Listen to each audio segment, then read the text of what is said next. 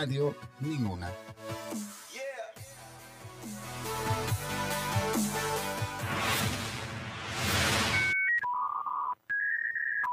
En internet hay muchas, pero como escucha radio, ninguna.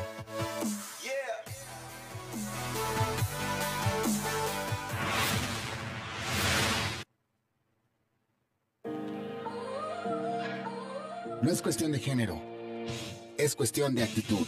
Por eso, escucha radio, simplemente lo mejor.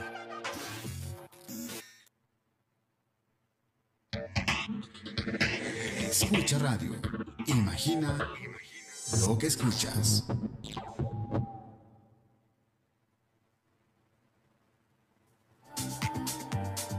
Sinergia 730 es el programa de radio que te brinda las herramientas necesarias para obtener grandes mejoras en tu vida actual y profesional. Comenzamos. Hola, muy buenas noches, ¿cómo están todos? Bienvenidos de nuevo a este su programa. Escucha radio, es, imagina lo que escuchas. Este es su programa Sinergia 730. Hoy bienvenidos a este día 4 ya de agosto, un día medio nublado. Bienvenidos todos, eh, incorpórense pronto y vayan por alguna bebida, algo, porque el día de hoy vamos a tocar un tema súper importante. El día de hoy vamos a hablar de la importancia de la ley 73 y la ley 97, sus diferencias y sus similitudes. Se está integrando con nosotros la licenciada Rosario Guiberra, la titular de este programa, pero eh, mientras daremos la introducción respecto de eh, estas dos leyes. Primero que todo, eh, la ley del Seguro Social es para todas aquellas personas que han estado trabajando para algún tipo de régimen, llámese empresa o directamente alguna cooperativa. Esto con la finalidad de, bueno, pues generar semanas de cotización y el día de mañana, pues recibir algún beneficio como lo es una pensión o dependiendo de la ley que sean, que justo es el tema que vamos a tocar el día de hoy. La ley 73 empieza a surgir con todas aquellas personas que empezaron a trabajar antes del primero de julio de 1997 hacia atrás, es decir, hasta la fecha en que surge el Seguro Social.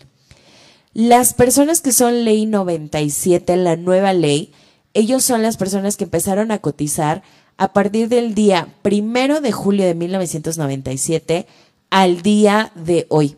Esta información es muy importante que ustedes la tengan a la mano porque con ello es que nosotros sabemos específicamente qué ley somos y sobre todo ya de ahí partimos sobre qué características nos corresponden para este que ustedes puedan estar directamente cotizando hasta el seguro. Ser une con nosotros la licenciada Rosario ella es quien, eh, la titular de este programa. El tráfico está de locos. No les quiero platicar, no salgan ahorita todavía de sus trabajos, si es que todavía no salen. Está vuelto loca la ciudad. Y sí, ya venía escuchando y en efecto, el tema de hoy es muy interesante porque muchas personas se cuestionan eso. ¿Yo a qué ley pertenezco? Porque hablan de una ley y hablan de otra, una ley derogada una ley que ya no funciona, ¿es cierto que ya no funciona? No del todo. ¿No? ¿Por qué no, vale? Todo. Porque justo este es el tema de eh, los cambios de ley, no quiere decir que los que hayamos adquirido esos derechos en esa época, en ese periodo, ya nuestros derechos ya no estén salvaguardados. Justo la ley hace esa transición, los cambios, y, y, justo ahorita, antes de que ustedes se incorporara, justo estaba dando los bloques de corte de fechas para hacerle eh, saber a la gente que si bien es cierto empezaron antes de, de, junio, de julio, perdón, del 97 o después de julio del 97, eso no quiere decir que estos dos cambios ya no adquieran sus derechos. Los que son ley 73, por supuesto que sus derechos quedan salvaguardados y que bueno, ellos pueden allegarse a esa ley aún a pesar de que ya esté en funciones una nueva ley.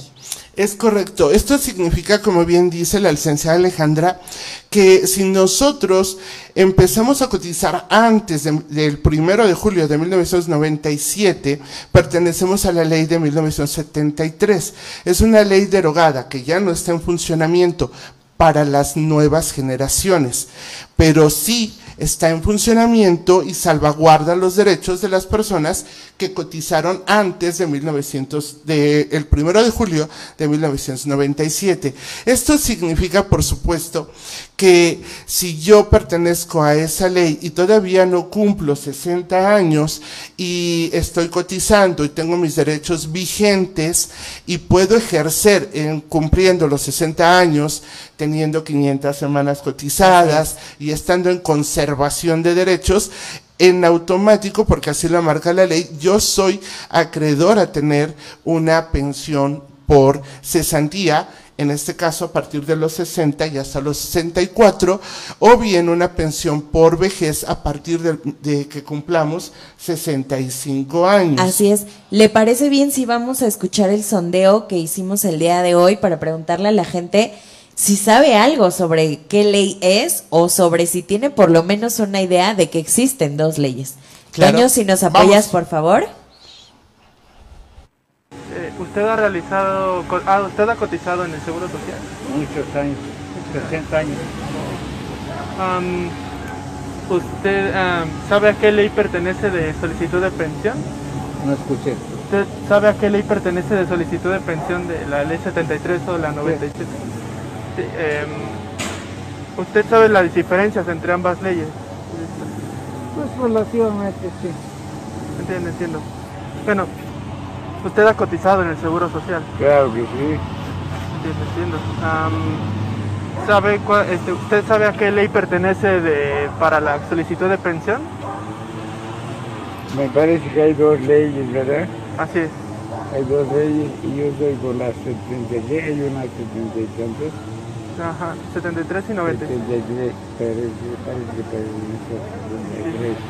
Entiendo. ¿Y usted sabe la diferencia entre ambas leyes? Pues sí, pero ya a esas alturas como que no me acuerdo bien, ¿eh? Hacia el momento. ¿Cotizado al IMSS? Sí. Ok, entiendo. ¿Usted sabe a qué ley pertenece de, pensión? ¿Y sabe la diferencia entre las dos? Sí, también. Una es por cotización por semanas y la otra ya es por la parte de las afores. Entiendo. Podemos dar cuenta a veces más o menos tenemos una idea sobre a qué ley pertenezco. Eh, pero es complicado que tengamos conocimiento de cuáles son nuestros derechos, qué diferencia hay entre una ley y la otra, qué es lo que diferencia el que eh, yo pertenezca a una ley, tengo derecho entonces en ley 97 o en la nueva ley a una pensión, son de las preguntas que muchas personas nos hacen. Y como mencionábamos hace rato, hablar de que estamos en la anterior ley, en una ley derogada, significa que si yo todavía estoy vigente o estoy cotizando, tengo derecho a ejercer mis derechos con base en los que la ley de 1973 me otorga. Esto significa, y esta es una diferencia importante, vamos a poner atención. Em, una de las diferencias más importantes que tiene la ley del Seguro Social 1973 versus 1997 es que quienes cotizaron en esta ley anterior tienen derecho a una pensión vitalicia. Es uno de, las, de los beneficios que más le ocupan a las personas y que más marcan una, eh, un antes y un después en las leyes. Eh, en la ley de 1997, entonces ya no tenemos como tal una pensión vitalicia. ¿Por qué, Ale? Bueno, en este caso, eh, primero partimos justo del tema de el cambio de esta ley. ¿Por qué? Porque el tema de la edad. Anteriormente nos pedían 500 eh, semanas de cotización y ahora, de acuerdo a las reformas que se han suscitado, bueno, pues ya ahora nos piden que tengamos, eh, primero fueron 1250, ahora ya nos piden mil semanas de cotización. Empezamos en 700 y ahorita vamos en 725, lo que nos piden para 2022 siendo ley 97 para podernos retirar. Y eh, como decía la licenciada, ahora nos van a dar lo que tengamos acumulado en nuestra FORE. Ya no importa mucho o al final del día importa las semanas de cotización que tengamos, pero solo va a ser para garantizar una atención médica, ya no tanto para garantizar una pensión vitalicia como se manejaba antes. Ahora sí va a existir la opción de una pensión vitalicia o de un retiro programado, pero el esquema cambia totalmente en cuanto a cómo es el proceso para poder adquirir esa renta vitalicia. Es correcto. Y el rango de edad, eh, pues sí cambia, ¿ok? Antes eh, hablábamos de, a partir de los 60 años yo tengo derecho a pensionarme eh, y con el 75% de lo que me toque de pensión.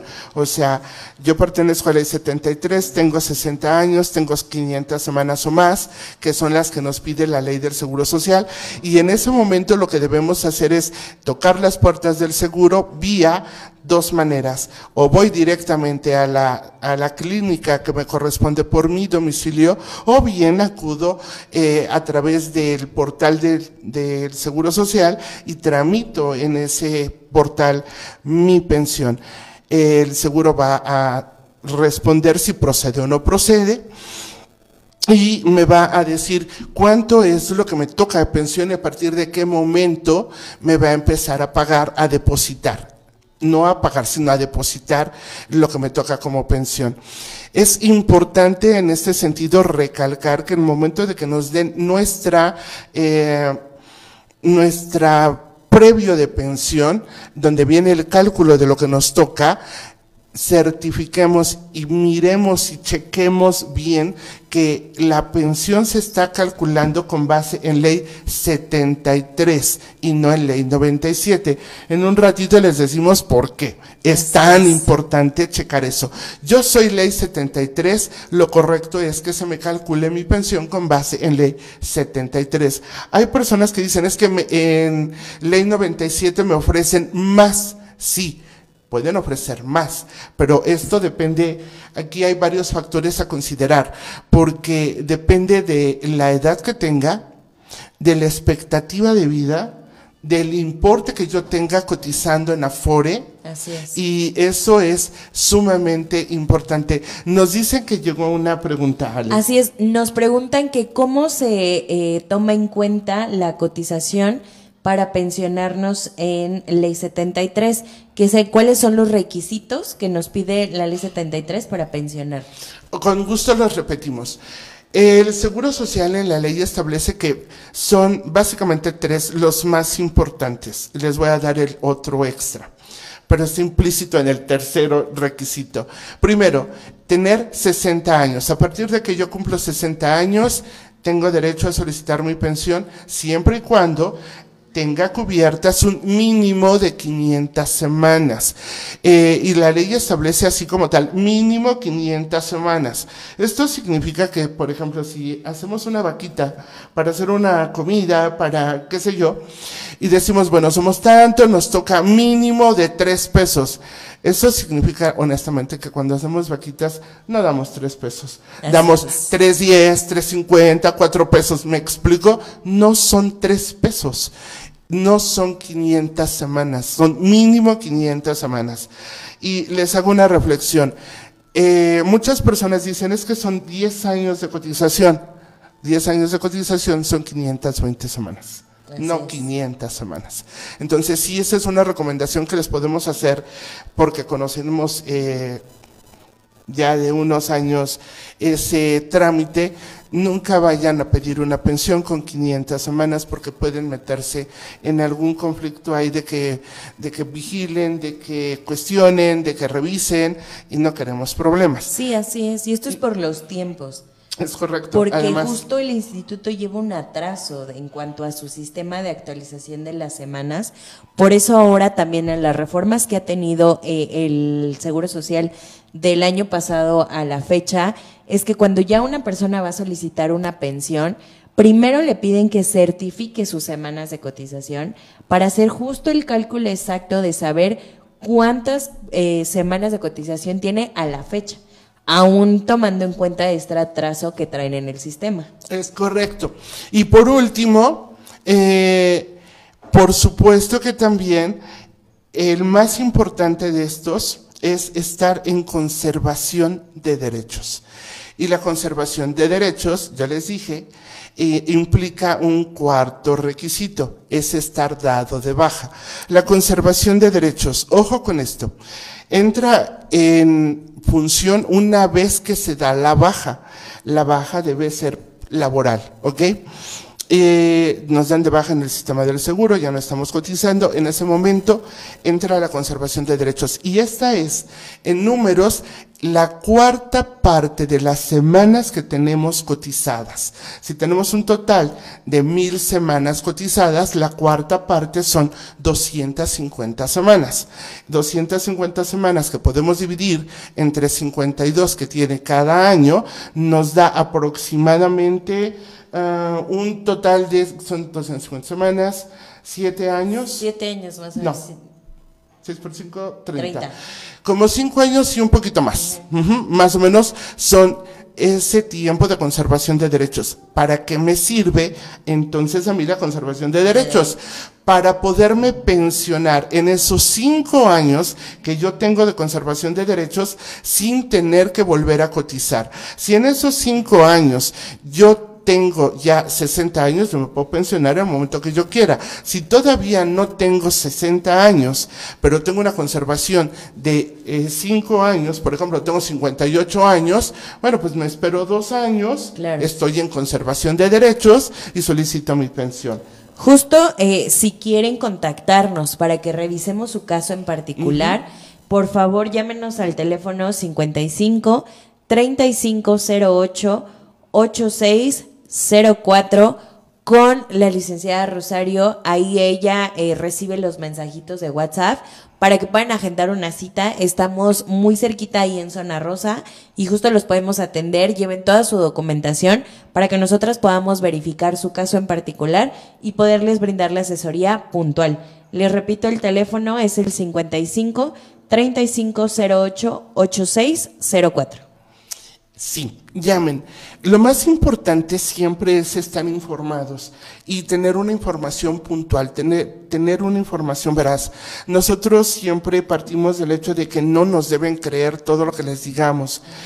No todos sabemos todo de facto. Sí, sí, y sí. siempre es importante eh, que verifiquemos en la ley nosotros les decimos en la ley dice, nosotros les podemos decir en qué artículo dice, pero también es importante, todos tenemos acceso ya a una computadora, a una ley y verificar que lo que nosotras digamos viene en la ley.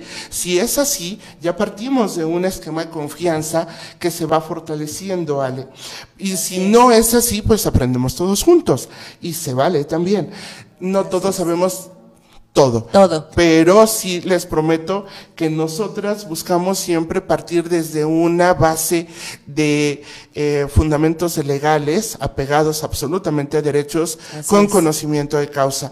Llegaba otra pregunta que dice que cuáles son los requisitos para pensionarnos en ley 97 y eh, porque ya no hay una pensión. Porque ya no hay una ¿okay? pensión. Así es. Bien, en los requisitos para pensionarnos en ley 97, la licenciada Alejandra comentaba que son tener ya ahora otra vez, ya bajaron los años. Ya bajaron. Ya, ya no hay tema, 60 años en este momento son 725 semanas y para el próximo año van a ser 750 y la idea es que esto va a ir subiendo año con año hasta que el requisito para poderse retirar en ley 97 sean mil semanas.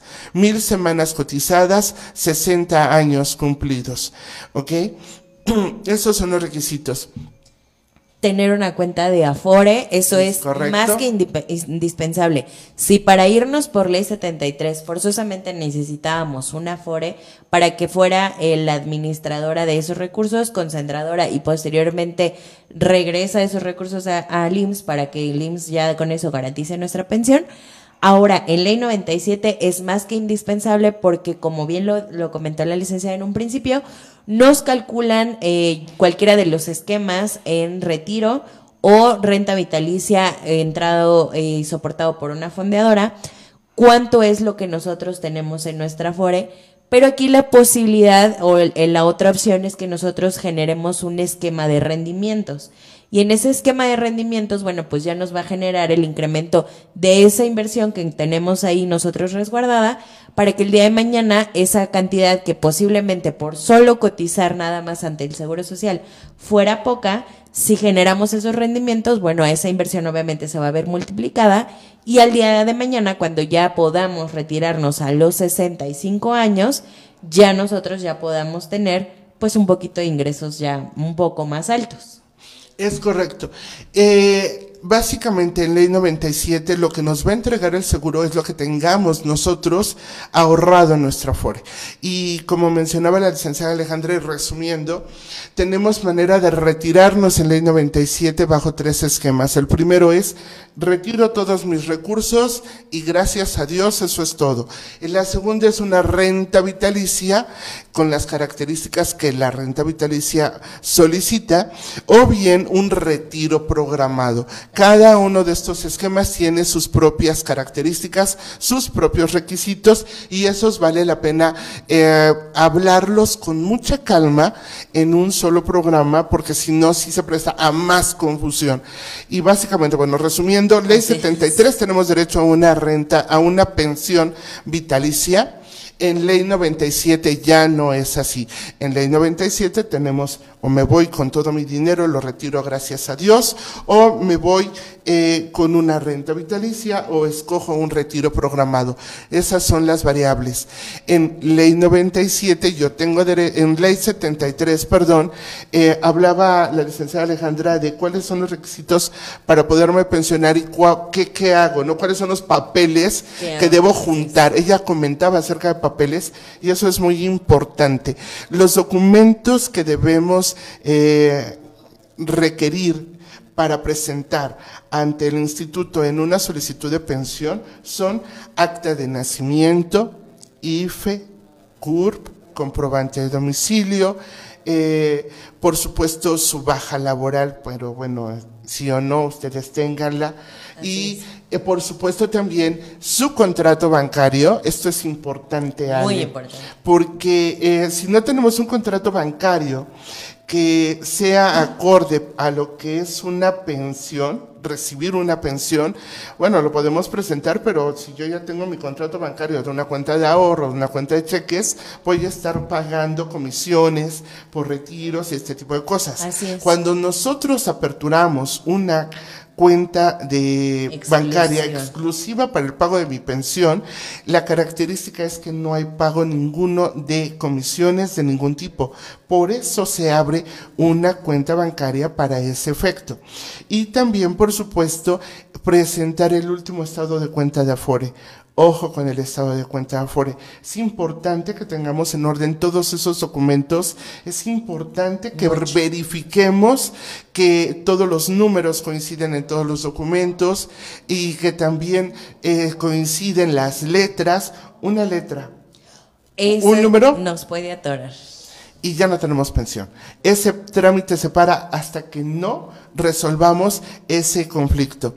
Eh, nos preguntan por ahí que si podemos ayudarles a tramitar. su pensión. Sí, claro que sí, con mucho gusto. Acérquense.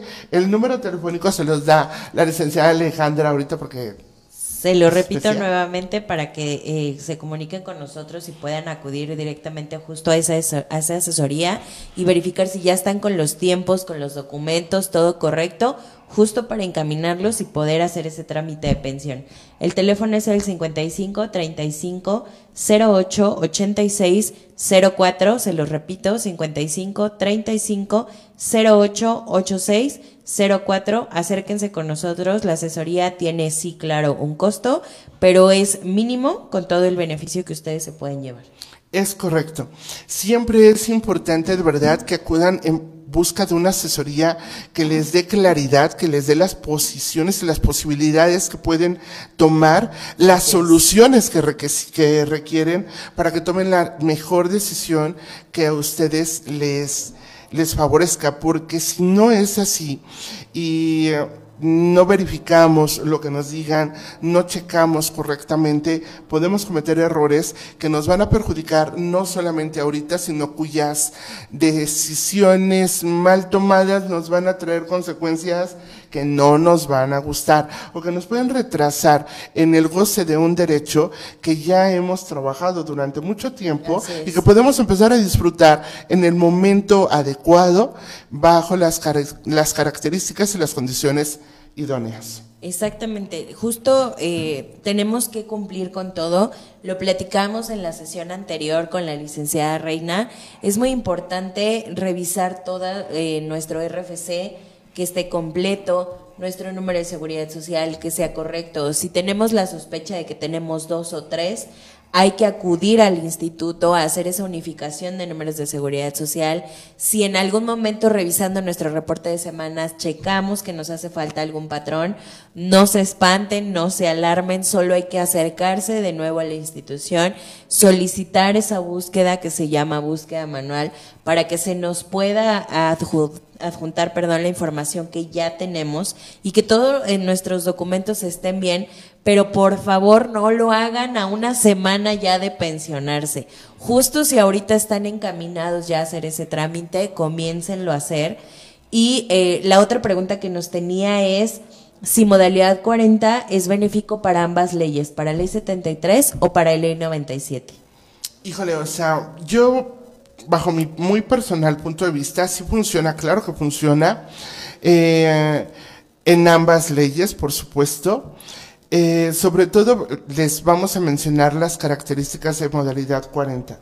Modalidad 40 requiere, para que yo la pueda contratar, y ojo, en esto es importante, contratamos con el Seguro Social, eso se abre así tal cual un contrato en el que yo le pido al Seguro Social que eh, me permita cotizar con un importe determinado. Eh, modalidad 40 nos da la opción de que podamos nosotros aumentar el importe que veníamos cotizando anterior. Eh, hablamos de salarios, digamos. Yo venía cotizando, por ejemplo, 80 pesos diarios. Si yo contrato modalidad 40, puedo llegar a cotizar hasta 2,000 pesos, 400. 400 pesos. El tope que me marca, por supuesto, el Seguro Social como máximo. Entonces, esa opción la podemos aprovechar y claro que nos beneficia en la, en, en el- la obtención de una pensión. El segundo factor importante cuando contratamos modalidad 40 es que nos sirve para estar aumentando las semanas. ¿Por qué? Porque estoy cotizando y sigo aumentando y aumentando y aumentando mis cotizaciones. Y llegó otra semana, otra semana, perdón, otra pregunta.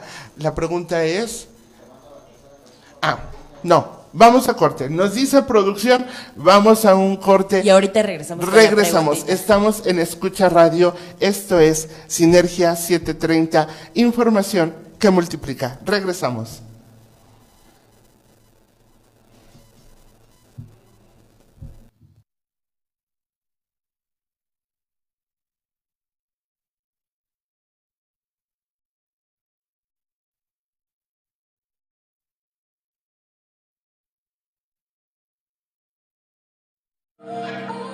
No es cuestión de género, es cuestión de actitud. Por eso, escucha radio, simplemente lo mejor.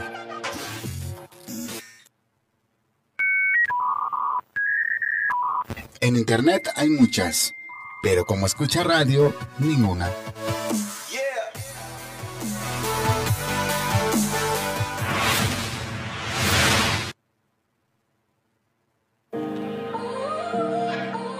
No es cuestión de género, es cuestión de actitud. Por eso, escucha radio, simplemente lo mejor.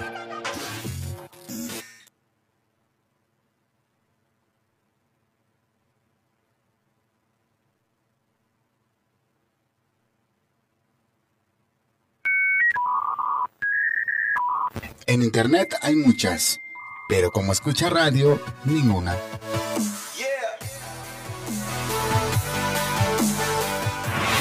Regresamos, ya estamos de vuelta en Sinergia 730, información que multiplica a través de Escucha Radio. Y no se los pierdan estos programas. Además del teléfono, ya tenemos, eh, tenemos nuestra propia página, Sinergia, nos encuentran así como Sinergia 730 y en eh, los podcasts ya puede consultar los podcasts a través de Spotify y también de Apple Music para quienes quieran también buscarnos ahí. También nos encuentran en esa plataforma.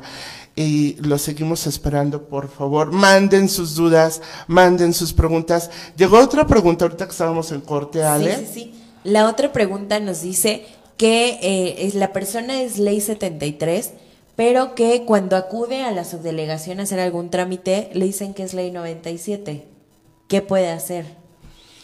Habrá que verificar, o sea, no se espanten, a veces suceden cosas que no entendemos porque hay que revisar documentos, porque hay que eh, checar exactamente cuál es la situación de cada uno. Algo importante que siempre mencionamos es que no hay dos situaciones iguales, siempre va a haber una característica propia de una persona a la otra, aunque aparentemente estamos hablando de las mismas dudas, del mismo caso, la verdad es que no es así, siempre Sí, ¿no? son diferentes. Claro. Y siempre es importante que acudan checando y buscando, por favor, todos los documentos que tengan. No saben qué importante claro. es que tengan todos los papeles que puedan acerca del seguro social. Claro. Eh, puede tratarse de, de muchas cosas. Puede tratarse de que eh, tenemos más de un número de seguridad social. Puede tratarse que tenemos una homonimia, puede tratarse de que hay una invasión al número de seguridad social, puede tratarse de varios factores diferentes que están derivando en un, señor, usted no es ley 73, Claro. usted es ley 97. Inclusive se puede tratar del hecho de que soy ley 73, pero tengo más de mil semanas y entonces el Seguro Social en algunas ocasiones hay personas que les comentan o que les dicen, usted puede optar por ley 97 o les dan una eh, resolución de pensión basada en ley 97 siendo ley 73 y les dicen, no, es que usted es ley 97 y fírmele aquí, por favor.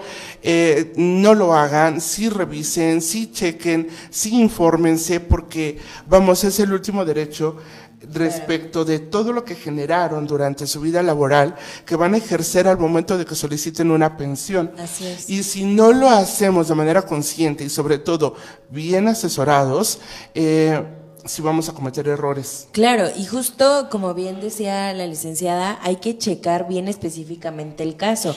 Les compartimos aquí al aire un caso en particular que tuvimos respondiendo a la pregunta de, eh, nuestro radio escucha. Tuvimos el caso de una persona que él en su momento trabajó antes de eh, primero de julio del 97, tenía un número de seguridad social, pero esta persona trabajaba para el gobierno de Veracruz. El gobierno de Veracruz y cualquier otro gobierno de la República tiene la facultad de generar un convenio para que se nos brinde únicamente lo que se llama eh, beneficios en especie, que solo es la atención médica. Y obvio se nos va a generar un número de seguridad social porque este número de seguridad social es como si tuviéramos un número de cliente para que se nos pueda atender de manera oportuna en el seguro social. Pero eso no quiere decir que ese número de seguridad social genere semanas de cotización. Entonces, esa, esas particularidades, esas eh, minoridades son las que son esenciales para poder brindar esa asesoría. Después de todo un análisis que tuvimos que hacer y acercarnos de nuevo a las autoridades, como el Infonavit, como el INAI, como el mismo Seguro Social, para que nos dijeran el por qué no le validaban esa ley a, a esta persona, fue que nos enteramos de que, bueno, esta persona estaba registrada bajo ese esquema y que por ende, si bien es cierto, él decía, es que mi alta es antes del 97, pues no pertenezco a esa ley por no estar dentro de los requisitos mínimos que la ley me pide para poder contar semanas. Entonces, como se dan cuenta, hay muchas particularidades que nos pueden hacer eh, ser una ley u otra en particular. Es correcto. Y una pregunta que llegó ahorita es cómo saber eh, si puedo sa- saber a qué ley pertenezco con mi número de seguridad social. Am, sí, por supuesto que pueden saber. El número de seguridad social consta de 11 dígitos. Los dos primeros dígitos pertenecen al lugar en el que se dio el alta del número de seguridad social. Vamos, eh, de dónde se generó ese Así es. número de seguridad social. En qué parte del seguro, de qué estado, de qué municipio, a qué delegación pertenece. Esa es, esa es la información de los dos primeros dígitos. Los dos siguientes dígitos son los que nos dicen en qué año nos dieron de alta en el seguro social. Es así como lo pueden eh, saber rápidamente. Si ahí dice que es antes, de, bueno, 97, entonces nada más habría que checar con documentos mi alta, mi hoja rosa famosa antes, que ahora ya no es rosa y tampoco es chiquita, es una hoja grande y demás, bueno, una tamaño carta pues, em, es como podemos saber a qué ley pertenezco. Entonces, si ya sé que estoy en el 97, ojo, hay que revisar que haya sido inscrito antes de mil del primero de julio. Si es anterior a esa fecha, sin tema, pertenezco a la ley anterior. Ok, tenemos otra pregunta de Luli CRGR. Ojalá puedan hablar de la portabilidad de semanas cotizadas de ISTE al IMSS. Ah, ese es un tema interesante. Lo vamos a responder rápido. Eh, se puede, eh, ¿qué es portabilidad? Es poderme llevar las semanas que yo coticé en el ISTE, porque trabajé para alguna dependencia gubernamental cuyo, eh, cuya seguridad social se da a través del ISTE, al seguro social porque también tengo eh, derechos y porque también he cotizado, porque he trabajado con un patrón que tiene la obligación, una empresa que tiene la obligación de darme de alta en el seguro social. Así es. Y entonces puedo llevarme las semanas o los años, en el, en el caso del ISTE hay que aclarar que no hay número de seguridad social. Eh, ellos se basan en su CURP, su CURP es su número de seguridad social, digamos. Exacto. Entonces, los años que yo haya cotizado acá, ¿me los puedo llevar al seguro social? Sí. Los años que yo haya cotizado, las semanas que yo haya cotizado en el seguro, ¿me las puedo llevar al ISTE? Sí. Siempre y cuando, ese es el requisito más importante, quédense con él porque el tema es amplio, pero el requisito más importante es que yo en el ISTE pertenezca al, a la nueva ley. Ah, se me fue. Cuentas Cuentas individuales. individuales. Exacto. Que yo pertenezca a cuentas individuales es el requisito para que pueda llevarse a cabo esa portabilidad. ¿Me conviene o no? ¿Qué tanto me conviene? ¿Cómo se lleva a cabo? Ese es otro tema. Y sí, por favor, acudan, en serio, llamen, porque hablar así es, eh, o, o- o nos vamos por un solo tema que va derivando en muchas preguntas Sí, que sí, sí sí. vale la pena abordar, además, o bien nos sentamos y créanme que nosotros llevamos unas asesorías que a veces son dos, tres horas y seguimos en la misma, porque no los dejamos que se vayan hasta que no quede todo perfectamente claro, hayamos entendido perfecto cuál es la situación, qué es lo que está sucediendo, cómo lo podemos resolver y cuál es el mejor camino que podemos tomar. A eso nos dedicamos y lo hacemos con muchísimo gusto además. Sí, claro, porque justo ese tema de la portabilidad, como bien lo dice la licenciada, eh, también es bien delicado. O sea, no porque sean temas de la ley del IMSS, que en algunos suene un poco más fácil que otro, todos tienen sus complicaciones, todos tienen sus eh, asegúnes, diría la LIC. Entonces, eh, por ejemplo, uno de los eh, como atorados que tenemos ahí en, el, en la ley de, del ISTE y del IMSS es el tema de eh, encimar o empalmar las semanas de cotización contra los años de servicio, porque tenemos gente, eh, tengo un caso en, casa en particular, mi abuelo que le mando un saludo, él estaba trabajando para iniciativa privada por las mañanas y para gobierno en el ISTE por las noches, entonces pues tenía esa, esa duplicidad, tenía esa doble eh, cotización.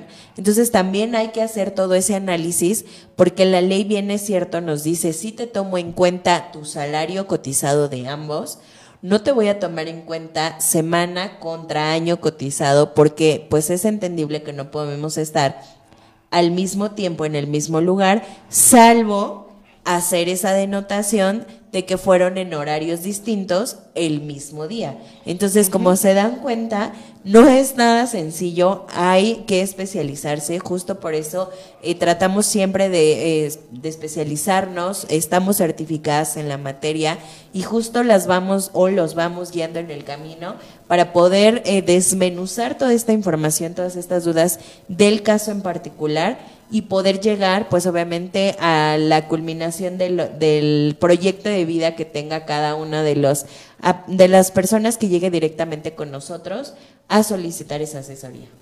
Es correcto. Entonces, bueno, esperemos haber respondido y resuelto esa duda. Y regresando a- al tema de los requisitos que debo cumplir en documentos para armar mi expediente y solicitar la pensión, retomamos esa acta de nacimiento, IFE o INE actualmente, el número de seguridad social, por supuesto, mi baja laboral, eh, el comprobante de domicilio, eh, tener, por supuesto, mi contrato bancario, tener también eh, mi último estado de cuenta de Afore. En Afore, ese último estado de cuenta o nuestro, nuestra situación en Afore debe ser la siguiente.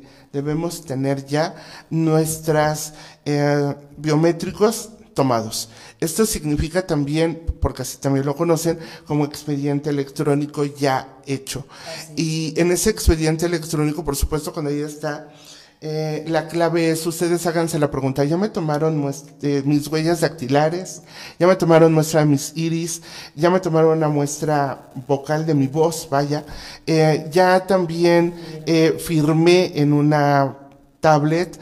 Eso significa que ya tengo mis biométricos y también debe significar que tengo incorporado en mi cuenta de Afore mi CURP, mi número de seguridad social, mi RFC con homoclave. Si no hay homoclave, no hay pensión. Si un número no corresponde, no hay pensión. Si una letra no corresponde en mi nombre, en mis apellidos, no hay pensión. Igual que sucede con el domicilio.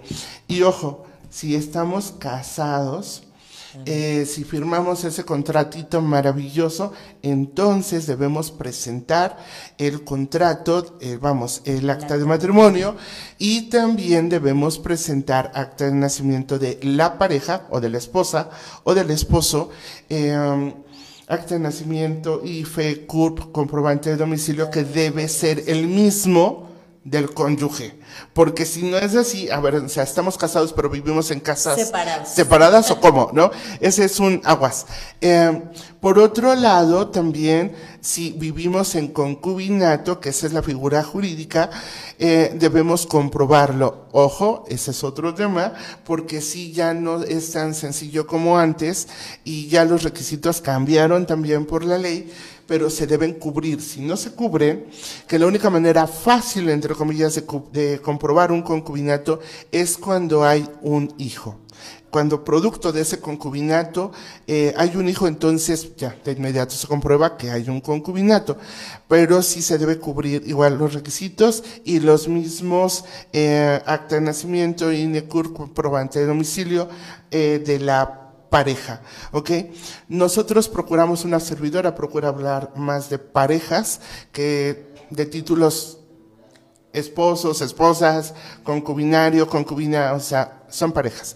La situación legal que guarden de- determina, por supuesto, los requisitos que se deben presentar, pero eso es todo. Sí, porque no es un tema de género, es un tema No. nada más en cuanto a la acción legal Así es. que eh, cumpla con los requisitos legales del país para llamarse matrimonio o concubinato. Sálvese el tipo o la sexualidad de cada persona. Y en este programa respetamos absolutamente toda la diversidad de cultural, género, sexo, llámese como se llame.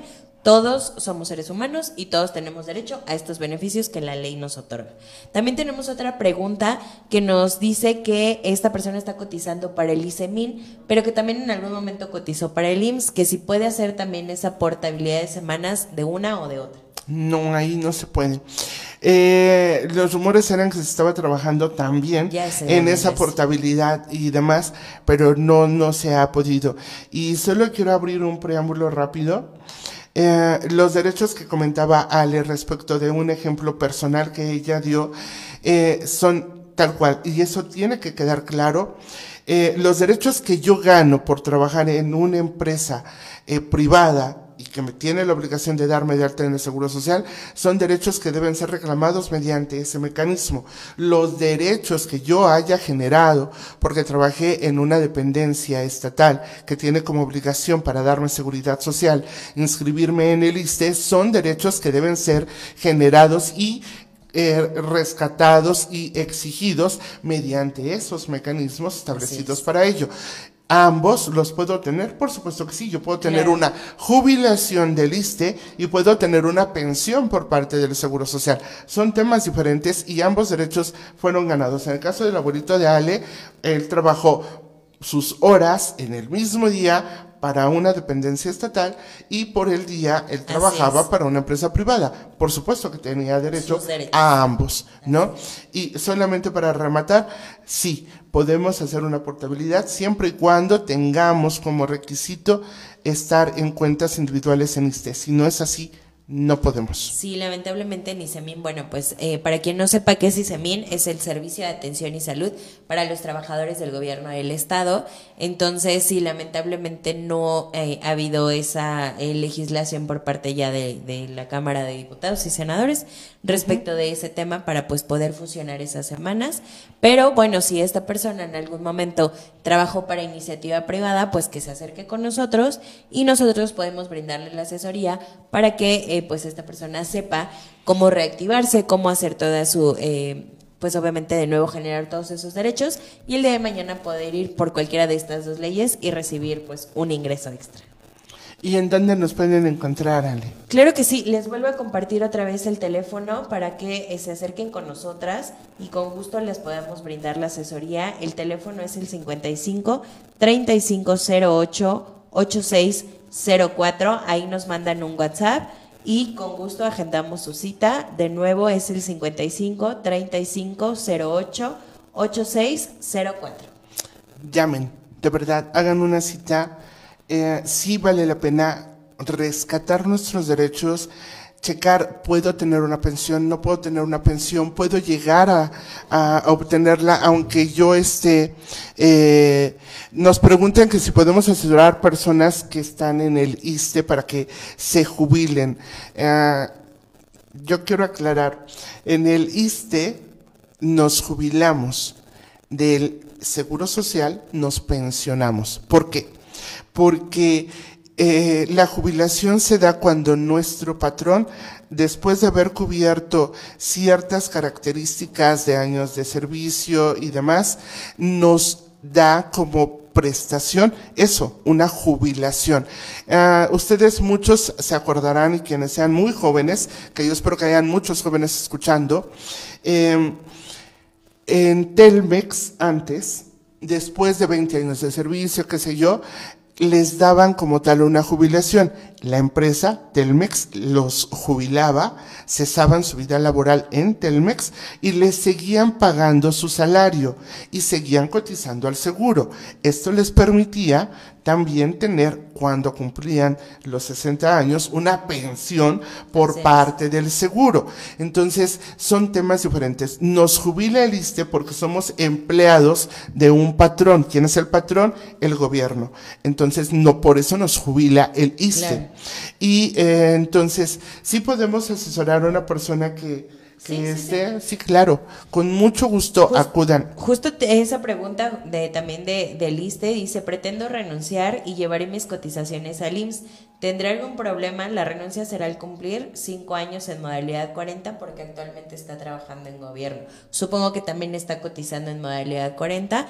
No, justo como lo platicamos, nada más hay que ver las excepciones, ver horarios, ver eh, si es viable porque también hay veces la gente que tiene intención de jalar todo, pero ya cuando vemos sus documentos puede irse por ambas eh, jubilación y pensión y pues obviamente recibir ese dinero extra. Entonces, con gusto acérquese con nosotros, revisamos su documentación, no le damos un sí ahorita, no le damos un no.